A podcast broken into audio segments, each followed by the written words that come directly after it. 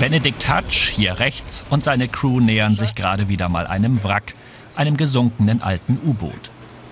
Sie scannen es mit einem Sonar, einer Art Unterwasserradar.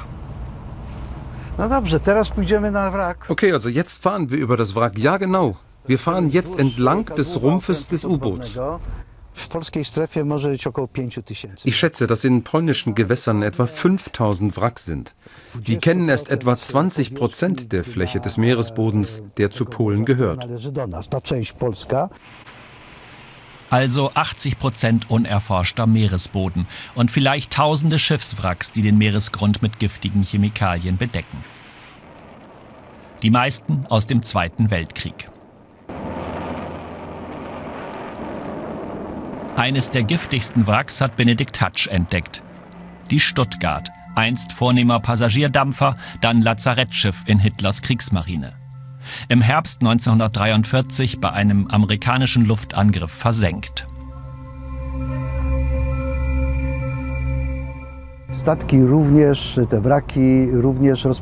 Auch Schiffe, auch Wracks zerfallen. Die Konstruktion bricht einfach auseinander. Das Sonarbild zeigt das Wrack der Stuttgart, eher ein Trümmerfeld auf dem Meeresgrund. Aber was Hutch rund um das zerstörte Schiff gefunden hat, ist noch viel erschreckender.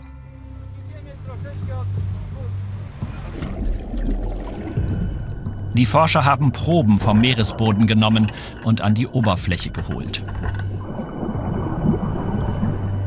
Aus der Baggerschaufel tropft es schwarz und klebrig, Schweröl aus dem Wrack der Stuttgart. Das Öl ist schwerer als Wasser, darum trieb es nicht an die Oberfläche, sondern sickerte über die Jahrzehnte in den Booten.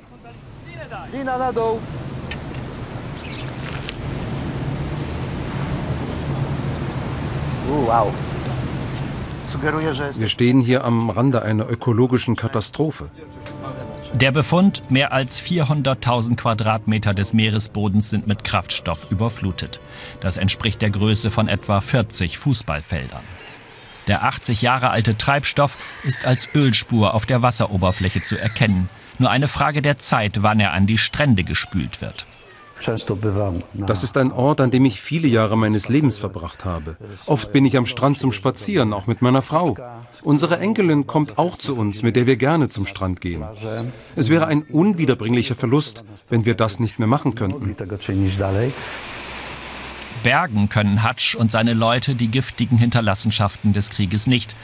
Überhaupt ist unklar, wer für so eine millionenschwere Aufgabe zuständig ist. Es sind überwiegend deutsche Schiffe, die in den polnischen Hoheitsgewässern liegen.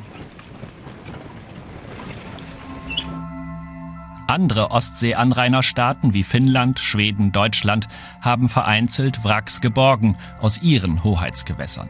Polen noch nicht.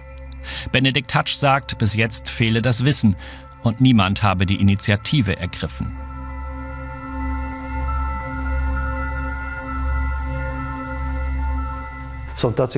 Manche sagen, dass die Fische aus dieser Gegend gar nicht mehr in Öl gebraten werden müssen, weil sie das Öl schon beinhalten. Aber das ist ein böser Witz. Die meisten Menschen sehen Wasser, wenn sie aufs Meer schauen, nur Wasser.